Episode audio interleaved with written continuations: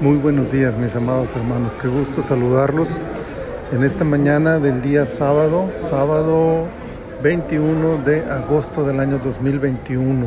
Damos gracias a Dios porque estamos llegando al séptimo día de esta semana y vemos la mano del Señor cuidándonos y protegiéndonos. Para este día tenemos la temporada 6 y el episodio 13 de nuestro devocional en su reposo. Quiero leerles para esta ocasión Mateo capítulo 13, versículo 43. Entonces los justos resplandecerán como el sol en el reino de su Padre.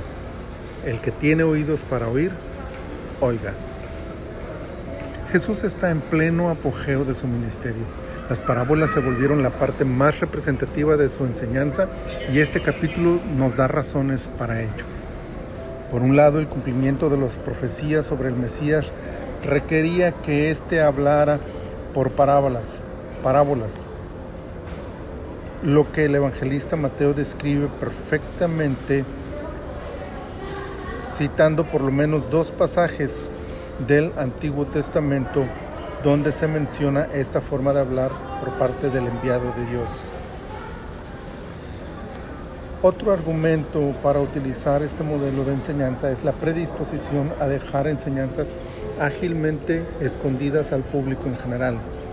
Todos podían oírlas, pero no todos podían entenderlas, aunque es muy probable que todos tendrían su propia interpretación de cada enseñanza.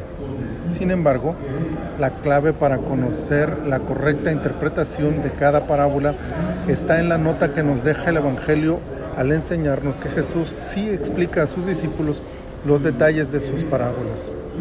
En otras palabras, para poder conocer su interpretación correcta, era y es necesario estar con Jesús, no solo en la audiencia pública de las multitudes, sino en la intimidad de la cercanía de sus discípulos. Esta verdad sigue vigente hasta hoy. Todos podemos leer la Biblia y todos podemos tener nuestra propia interpretación de cada parábola e incluso de cada porción de la Biblia. Pero la verdad es que hay una sola interpretación correcta y aún hoy en día podemos tener muchas herramientas hermenéuticas para este trabajo. El mejor recurso a nuestro alcance siempre será una profunda e íntima relación con Jesús sin demeritar los esfuerzos exegéticos para un estudio correcto de las escrituras, no podemos desdeñar o minimizar el valor de una vida devocional fuerte para poder ir a la Biblia con la actitud correcta y las herramientas espirituales adecuadas para recibir del Señor la sana enseñanza que esconden sus letras. Ahí están, disponibles para todos aquellos que quieran abrir sus páginas, pero también su corazón a la voz del cielo que nos habla a través de este libro sagrado. Ayúdenos, el Dios Todopoderoso, para tener oídos prestos y oír con sabiduría lo que tiene que decirnos. Padre, muchas gracias por este hermoso día, por la vida que nos das y por esta palabra poderosa que nos anima, nos conforta, nos enseña a seguir dependiendo de ti como nuestro principal guía en la lectura, en la meditación y en la aplicación de tu palabra a nuestras vidas. Muchas gracias te damos, Señor. Ponemos nuestras vidas en tus manos en este día, en el nombre poderoso de Jesús.